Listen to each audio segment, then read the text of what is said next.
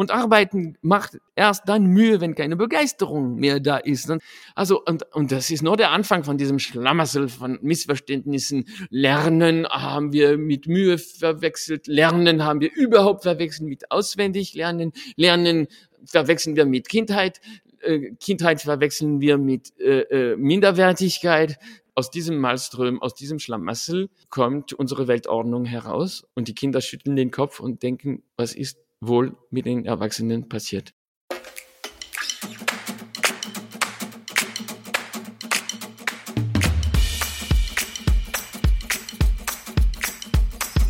Hallo bei Bells Stories, Geschichten aus der Verlagsgruppe Bells. Wir sehen den Kindern unsere Vergangenheit, sie aber in uns ihre Zukunft. Was wollen wir ihnen vorleben? Dieses Zitat, diese Frage habe ich mir eiskalt geklaut von André Stern, meinem heutigen Gesprächspartner.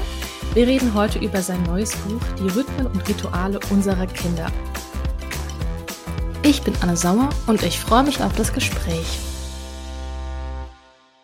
Hallo André. Hallo Anne. Bonjour, wie du so schön sagst. Wir sind verbunden zwischen Hamburg und Frankreich. Wir haben uns noch nie persönlich kennengelernt, trotzdem haben wir uns heute auf das Du geeinigt und wissen aber, dass wir in dem Gespräch sicher noch ganz viel erfahren werden voneinander und vor allem von Gedanken, die wir teilen. Gerne. Du bist selbst Musiker, Komponist, Gitarrenbaumeister, Journalist und Autor und außerdem auch Referent zu Familienthemen und sprichst da unermüdlich und begeistert über alle Themen rund ums spielerische Lernen, ums Aufwachsen, über den Umgang mit Kindern und eben auch über Rhythmen und Rituale. Und heute darüber auch mit mir in dieser Folge zu Bell Stories. Du hast mich kalt erwischt mit, ein, mit deinem Buch, muss ich sagen. ich bin, ich habe selbst noch keine Kinder, aber ich habe dieses Buch zur Hand genommen und hatte keine Erwartungen, ehrlich gesagt. Ich habe einfach gedacht, oh, mal gucken, was das so wird.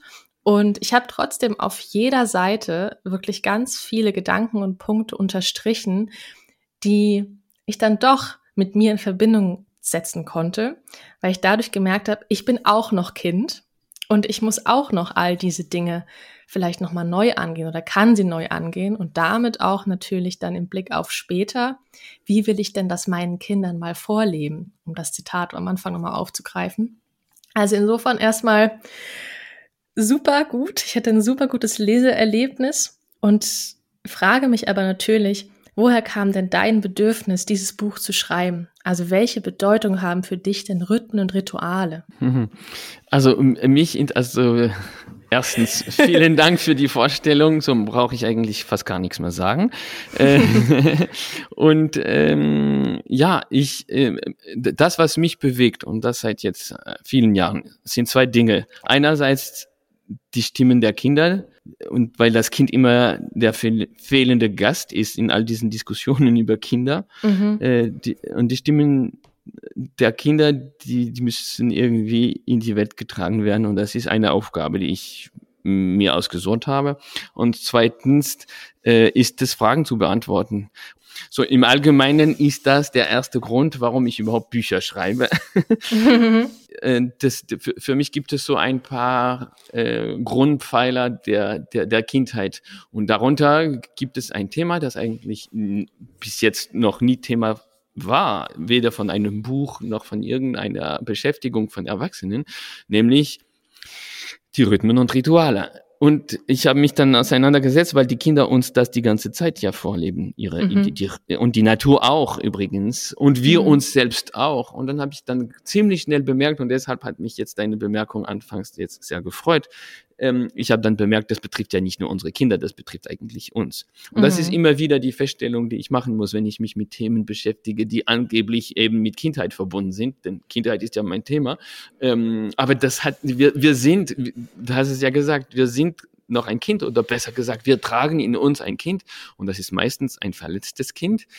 Äh, und deshalb sind diese Themen, die unter Parenting gehen, zum Beispiel, also wirklich äh, Kindererziehung, Bildung, all das, was man unter mit Kindheit als Synonym verwechselt eigentlich, das betrifft immer uns. Am Ende betrifft es immer uns. Und, und diese Rhythmen und Rituale, die erlauben uns, gerade in jetzigen Zeiten, wo alles so auf dem Kopf steht, uns das Leben deutlich leichter zu machen was ja irgendwie ja gerade nicht unangebracht ist. Ein wichtiger Punkt, den ich mir da auch rausgezogen habe, war dieses, was du sagst, wir sperren uns vielleicht auch unbewusst gegen diese natürlichen Rhythmen und Rituale, die uns die Natur auch vorlieb, vorlebt. Also alleine, was du meintest, dass wir abends und nachts Licht anmachen, obwohl es eigentlich dunkel ist. Und damit irgendwie unser natürliches Bedürfnis von vielleicht Ruhe auch einfach ignorieren. Und das, da musste ich so sehr auch an meine Arbeitswelt denken und wie das zusammenhängt, dass da ja auch noch dieses Kind in mir pocht, das Dinge gar nicht machen will. Warum muss ich mich denn äh, ne, im Büro stundenlang mit etwas rumquälen, das mir gar nichts bringt, während ich doch auch in meinem Beruf etwas machen kann, was mit Spielen zu tun hat, weil alles irgendwie Spielen ist und das Argument von dir oder die Frage, die du dir stellst, warum bringen wir Kinder dazu, im Spielen aufzuhören, wo es doch das ist, was sie eigentlich ganz natürlich immer machen wollen? Und hast du da im Laufe der Zeit vielleicht eine Antwort drauf gefunden? Warum, Warum? wir es tun? Ja. weil, weil, weil es so viele Missverständnisse gibt. Das ist, mhm. das ist, das ist das Problem. Wir haben verwechselt Mühe und Anstrengung zum Beispiel und haben somit einen Kult der Mühe entwickelt, äh, und das ist völlig absurd. Aber das mussten wir. Wir mussten diesen Kult der Mühe entwickeln ab dem Moment, wo wir den eigenen Begeisterungen den Rücken gekehrt hatten.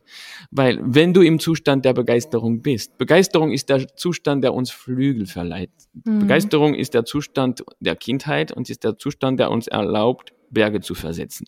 All diese Geschichten, die wir alle so mögen von, sie wussten nicht, es ist und dass es unmöglich ist und deshalb haben sie es auch gemacht. Äh, mhm. all diese mhm. Geschichten, die wir so lieben, die eigentlich all diese äh, äh, Helden enthalten, von denen wir die Schicksale so mögen.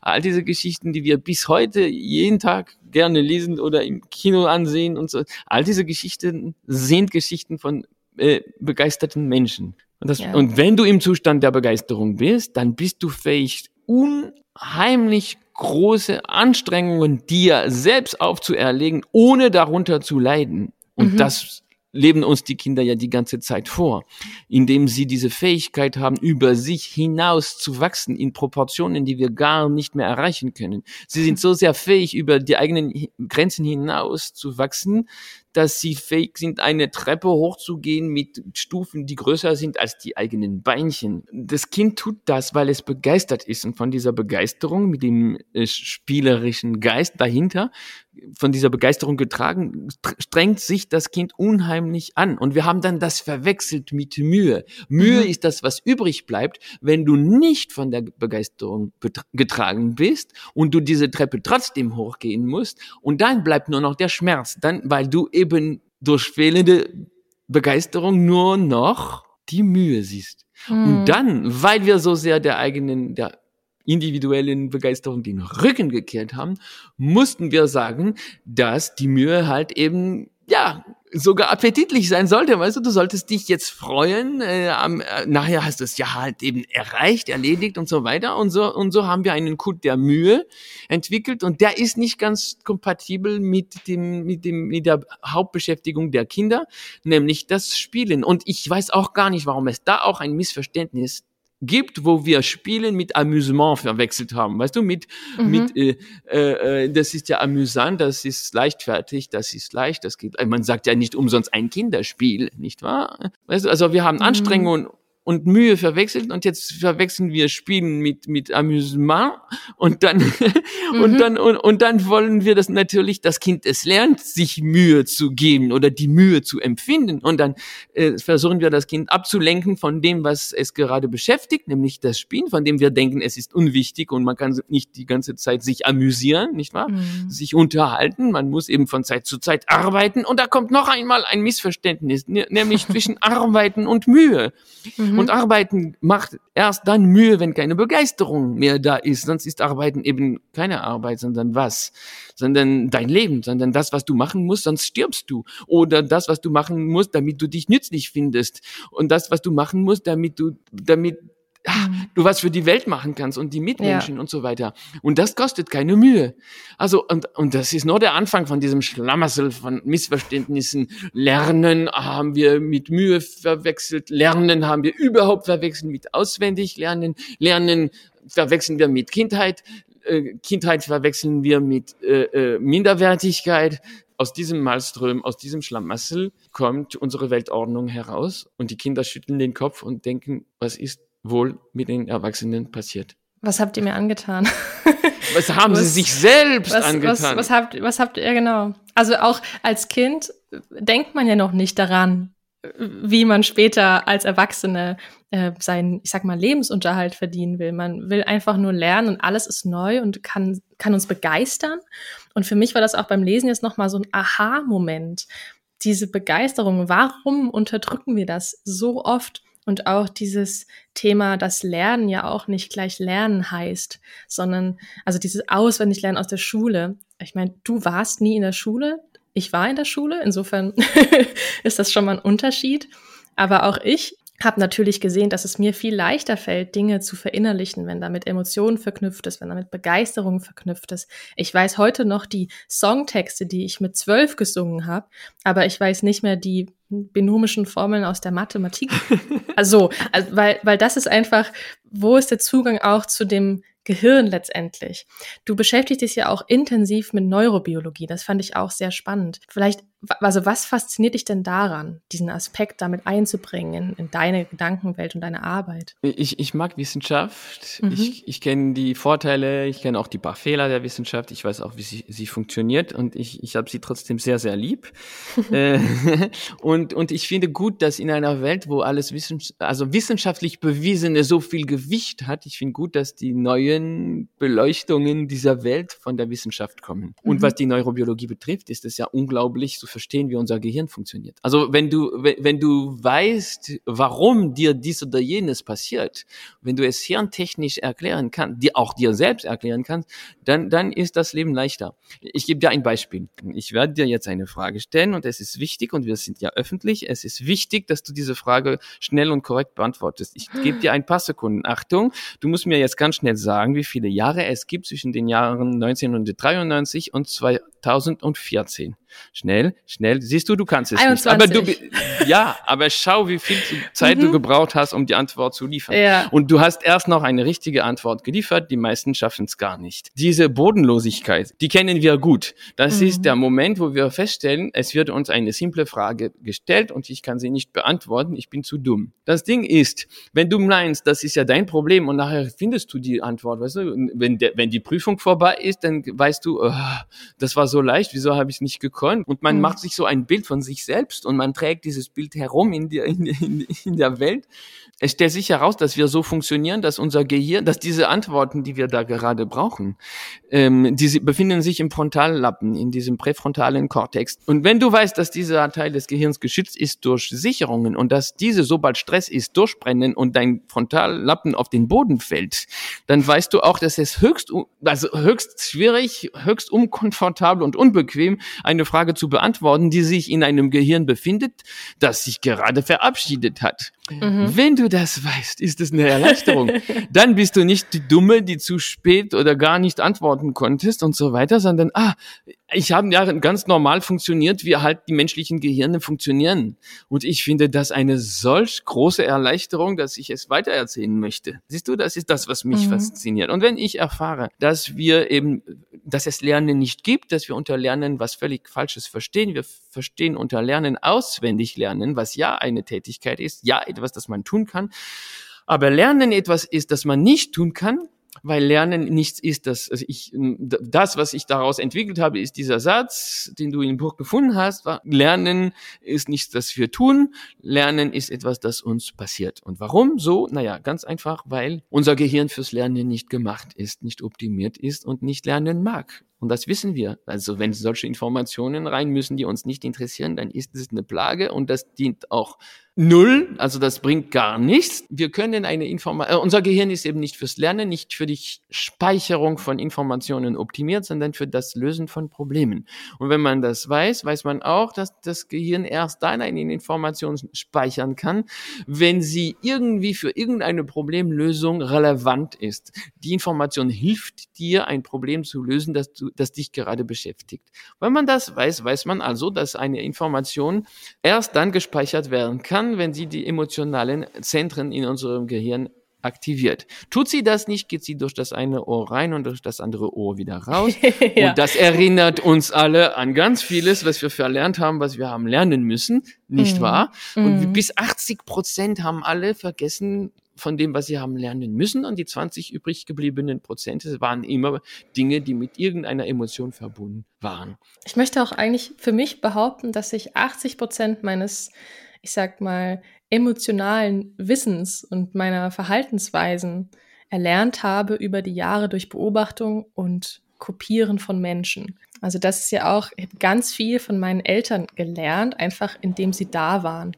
Das ist ja auch ein Punkt, den du so oder so ähnlich ansprichst. So habe ich ihn jedenfalls für mich verstanden. Also dieses gemeinsame Spiel, also was geben wir Kindern auch zum Spielen, kann ja auch was kaputt machen, weil Erwachsene mhm. oft denken, sie müssten irgendwie bunt quietschige äh, Comics auf dem Bildschirm rumflirren lassen, weil das ist ja das, was Kinder irgendwie mögen und dabei mag das Kind vielleicht was ganz anderes, aber wir sehen es nicht, weil wir nicht hingucken. Warum ist es denn aus deiner Perspektive so wichtig, dass wir die Welt sprichwörtlich mit den Augen unserer Kinder sehen? Weil wir dann ein, ein Projekt von Erwachsenen umsetzen, wenn wir die Welt nicht mit den Augen mm. des mhm. Kindes betrachten.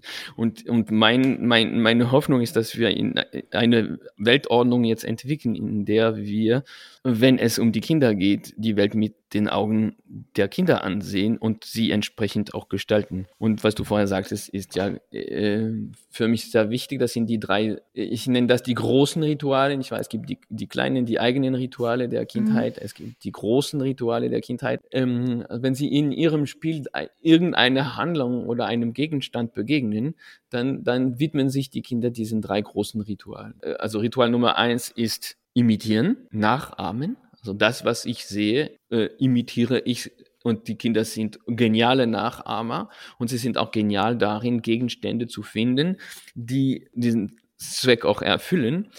Äh, und da entsteht wiederum auch ein Missverständnis, weil sie, die, die Kinder leben ja auf der, auf der Grenze zwischen zwei Welten, die wir künstlich getrennt haben, äh, nämlich die imaginäre Welt einerseits und die reale Welt andererseits. Und die Kinder, die sind da ganz frei, die sind Grenzbewohner und die gehen von der einen in die andere hinein und, und umgekehrt. Und dann, dann, weil sie eben irgendeinen Kotflügel entdeckt haben von irgendeinem Auto und einen Stein finden, der sie daran erinnert, dann nehmen sie den Stein und das heißt, sie nehmen aus der Realität einen Gegenstand, nämlich den Stein und machen daraus in der imaginären Welt ein Auto.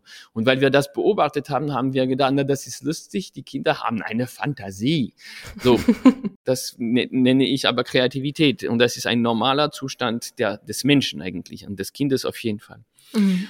Also dann äh, Nachahmen, eben die drei, die drei Säulen, nicht wahr? Nachahmen kommt zuerst, dann kommt Spielen, also das Kind spielt das, was es erlebt hat, dank der Nachahmung. Mhm. Und dann kommt die, die, die dritte Säule, nämlich die Wiederholung. Kinder mhm. wiederholen, unendlich. Und da ist auch ein Missverständnis der Gesellschaft, denn wir denken, dass Wiederholung Langeweile bedeutet. Wir, wir, den Kindern wird es langweilig, wenn wir ihre Wiederholungen unterbrechen, weil wir Angst haben, dass es ihnen sonst langweilig wird. Ja. So. Und dann, dann, um jetzt deine Frage zu beantworten, weil die Kinder so genau in unsere Welt imitieren wollen, liegt ihnen sehr viel daran, dass die Dinge, die wir kaufen, möglichst naturgetreu sind, dass die Autos wie Autos aussehen und dass die und das ergeht uns nicht anders, wenn wir in in dem Spielzeugladen an diesen unheimlichen Monster in grellen Farben und abscheulichen Proportionen vorbeigehen und diese schönen kleinen Mini-Tassen sehen mhm. und wir ausrufen, schau mal, die so schönen Tassen mit diesen Untertellern. Die sind ja. so süß, sie sehen aus wie echte Tassen. Und dann sind wir genau in dem Zustand des Kindes. Das ist das, was das Kind wird. Und das ist eine Beleidigung, wenn man ihnen diese Spielsachen gibt, die eben so grell und hässlich sind, die, die sie ja von uns trennen, die Kinder. Das trennt sie von uns, weil wir nutzen solche horribles Zeug nicht. Und dann denkt das Kind, ich verdiene nichts Besseres und sieht sich dann mit den Augen des Erwachsenen und denkt, das ist gut für mich. Und deshalb sollten wir darauf achten, dass wenn wir Zeug kaufen für unsere Kinder, dass das naturgetreu ist, denn das ist, was die Kinder eigentlich wollen. All der Rest mhm. ist eine Beleidigung. Und mit dem sie auch Teil der Gemeinschaft bleiben können, in der sie sich ja sehen von Anfang an. Sie möchten ja Teil der Familie sein, Teil der großen Gemeinschaft, weil sie keine Unterschiede machen. Sie sehen gar ja. nicht, dass sie irgendwas nicht können, sondern einfach, sie, sie, alle sie, sind gleich. Genau, alle ja. sind gleich und, mhm. und es gibt Elemente dieser Welt und sie wollen diese Elemente. Sie wollen Autos. Sie wollen, äh, und die Autos, die man für sie jetzt heute speziell angepasst herstellt, die sieht man ja auf der Straße zum Glück nicht. Und deshalb ist es eine Beleidigung für das Kind. Und ich glaube, das kannst du jetzt als Metapher nehmen für den ganzen Rest.